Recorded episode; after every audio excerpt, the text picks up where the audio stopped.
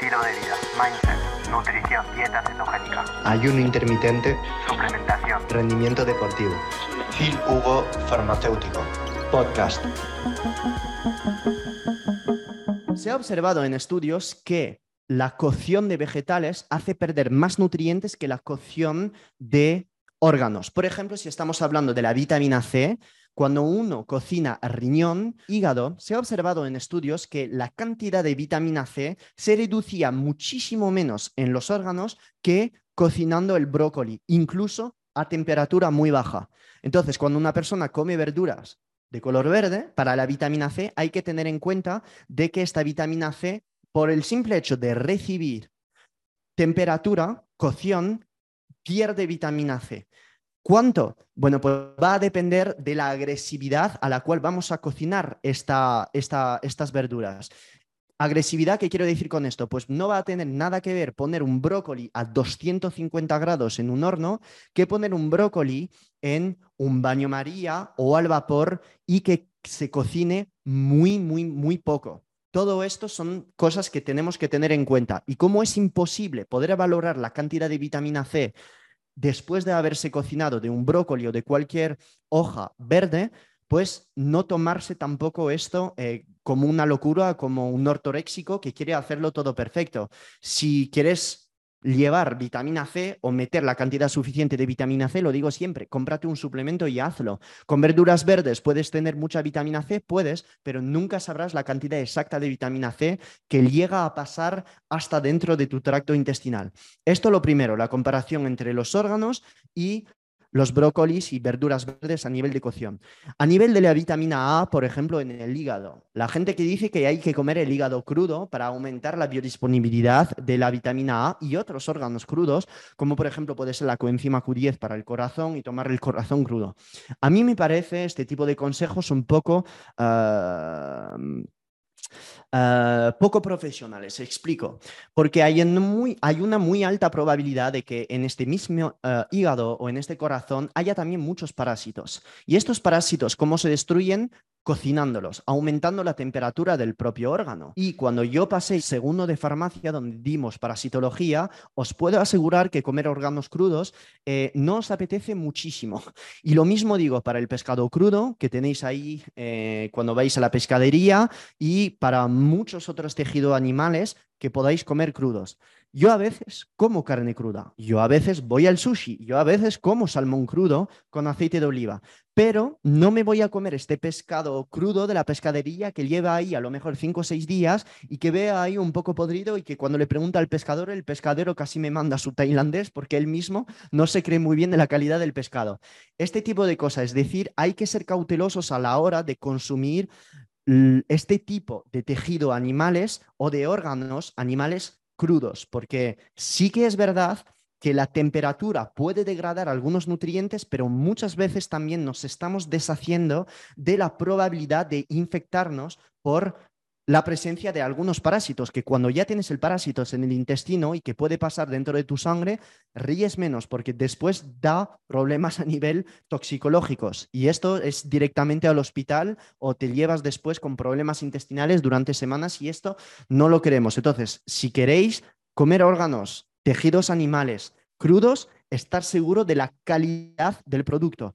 También, si lo ponéis en el congelador, estamos también eliminando muchos parásitos. Entonces, lo de poner al congelador y descongelar también ayuda en eliminar muchos parásitos. No estoy diciendo que todos, hay algunos que sobreviven. Entonces, la mejor manera de cocinar que sea órganos, tejido muscular o verduras es siempre a cocción súper lenta. Lo mejor de todo, en mi opinión, es baño María o al vapor. Se venden eh, cazos, cazuelas, donde tienes ahí el agua abajo, el típico, la placa de metal donde pones, o de inox, donde pones las verduras y así es como mejor se van a conservar los nutrientes. Para las verduras estoy diciendo, como no estamos en Inglaterra y que no estamos acostumbrados a comer toda la carne o todo el pescado al vapor, que esto en España no se hace casi nunca, de poner un trozo de buey o de ternera eh, al vapor, que nadie se lo puede comer. A mí me gusta porque soy un poco francés y me gusta tomarlo incluso el whey como al vapor muy poco hecho, que haya recibido solo un poco de, pues de, temperatura del agua proveniente del vapor, pero en España y en países más latinos pues no se hace, que se gusta la carnaza o el pescado a la brasa. Decirte que el simple hecho de cocinar un alimento, teóricamente aumenta la biodisponibilidad de las proteínas porque se digieren mejor, pero muchas vitaminas se ven degradadas. No todas, pero la gran mayoría se ven degradadas. Menos que en la cocción de verduras, pero simplemente por cocinar algo perdemos la gran cantidad de nutrientes, no la gran cantidad, no estoy diciendo la totalidad, pero bastante. Estoy diciendo que cocinando ya no hay nutrientes. No estoy diciendo esto porque os veo venir. Filugo ha dicho que cocinar pescado a la sartén ya no hay nutrientes. No estoy diciendo esto. Estoy simplemente hablando desde un punto de vista de bioquímica nutricional y tecnología de alimentos. ¿Hay que cocinar todos los alimentos a la barbacoa que salgan negros y todos quemados?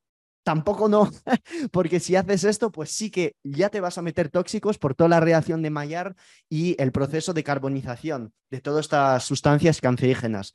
Estoy simplemente diciéndote que no te preocupes mucho con intentar llevar 10 microgramos de vitamina A en tu hígado por dejarlo dos minutos más o menos en tu sartén. ¿Por qué? Porque el simple hecho de comer hígado ya estás haciendo mucho. Es decir, si ya tienes keto optimizado y ya tienes esta cantidad de nutrientes en tu alimentación, es decir, con todos los alimentos que he puesto, que son los más densos en nutrientes del planeta, salvo las ostras que no he puesto, que son muy ricas en zinc, en yodo, que no he puesto porque casi nadie come ostras, pero si las quieres tomar adelante, todos los alimentos ricos en nutrientes están dentro de keto optimizado. El simple hecho de ya meter en la casi totalidad de tus platos estos alimentos, a pesar de que los cocines, vas ya a tener un montón de nutrientes, un montón de nutrientes. ¿Se entiende el mindset? Sensacional. El, hay una, una teoría de la evolución que dice que el ser humano ha llegado a tener este volumen cúbico de cerebro por haber empezado a cocinar la carne, pasar, pasar de comer la carne cruda de los animales a cocinarla y es debido al aumento de la biodisponibilidad de nutrientes y de aminoácidos por empezar a usar el fuego y cocinar todos estos tejidos animales, los órganos, etcétera, que el cerebro ha podido crecer. Yo no estaba ahí con ellos, son simplemente teorías de la evolución que se dicen y que, en mi opinión, tienen mucho sentido. Es por ello que todos los defensores de comer carne cruda, yo no lo veo. O sea, es que mi opinión no es evolutivo. Pienso que el fuego, que la, que la temperatura, a pesar de poder degradar algunas vitaminas, también hace más biodisponibles muchos aminoácidos dentro de la carne, facilita también la digestión y entonces estamos teniendo de todos estos tejidos animales y órganos muchos nutrientes que si no los cocinamos no podemos obtener. Además, del otro beneficio del simple hecho de cocinar es mejorar la digestión y deshacerse de todos estos posibles parásitos. ¿Se entiende esto? ¿Que tú los cocines más va a eliminar algunos nutrientes? La respuesta es sí, va a eliminar algunos, pero no te tienes que preocupar porque los poquitos nutrientes que hayas podido perder por haberlos cocinados más, también sabes que te puedes suplementar y que vas a aportar estos nutrientes también más tarde durante el día de los poquitos que hayas podido perder por el hecho de cocinar. Yo defiendo, y he pasado por estas fases un poco ortoréxica de mi vida, donde lo quería hacer todo perfecto. ¡Hostia! Si como espinacas hay oxalatos y mierda, se va a absorber todo el calcio y no lo voy, voy a tener un déficit de calcio. Hostia, me tengo que meter entonces un vaso de leche, pero mierda, no puedo porque tengo intolerancia a la lactosa. Hostia, no me quiero suplementar en calcio porque suplementarse en calcio es inútil si ya tengo la vitamina D bien. Hostia, pero entonces ya no puedo comer espinacas ni acelgas, ¿cómo puedo hacer? Este tipo de razonamiento, que he pasado por eso, sé, lo que es. Un consejo es pasar por encima de este tipo de detalles porque te verás que el cuerpo humano también se equilibra solo. También se equilibra, solo. Y la maquinaria humana es una máquina única en el mundo. Nuestra fisiología es única. Siempre vamos a tener a la homeostasis. Y cuando no vas a aportar un no vas a aportar una vitamina en concreto, obviamente pues el cuerpo lo compensará con otra cosa. Y así con los minerales y así con las proteínas, etc, etc. Y cuando tú ya tienes un déficit de algo prolongado, crónico, es donde ya aparecen los signos clínicos. pierdes el cabello, te sientes deprimido, no tienes líbido, eh, tienes psoriasis y todas las enfermedades. ¿Se entiende esto? ¿Se entiende toda la filosofía? Conclusión, la mejor manera de cocinar las cosas al vapor, desde lejos, pero si os queréis hacer una carne a la brasa, pues no pensar que no hay que cocinar a la brasa porque hay posibles moléculas cancerígenas en la carne, porque todo esto lo vais a compensar también con otras cosas. ¿Quieres hacerlo todo perfecto? Cocina todo al vapor pero desde un punto de vista gastronómico a nadie le gusta comer la ternera al vapor. Y esto lo tenéis también que tener en cuenta, que a la hora de comer, a la hora de disfrutar de una comida, de platos, de comidas, son también sabores, es también gastronomía. Todo esto os hace secretar neurotransmisores como la, la serotonina, os hace pasar a un estado más vagotónico de relajación y el cerebro necesita estos dos estados. Trabajar, trabajar, trabajar, trabajar, estar focus y pasar también por la noche a este estado de vagotonía, relajación, sexo, alcohol y compañía. ¿Entendéis este mindset? Sensacional.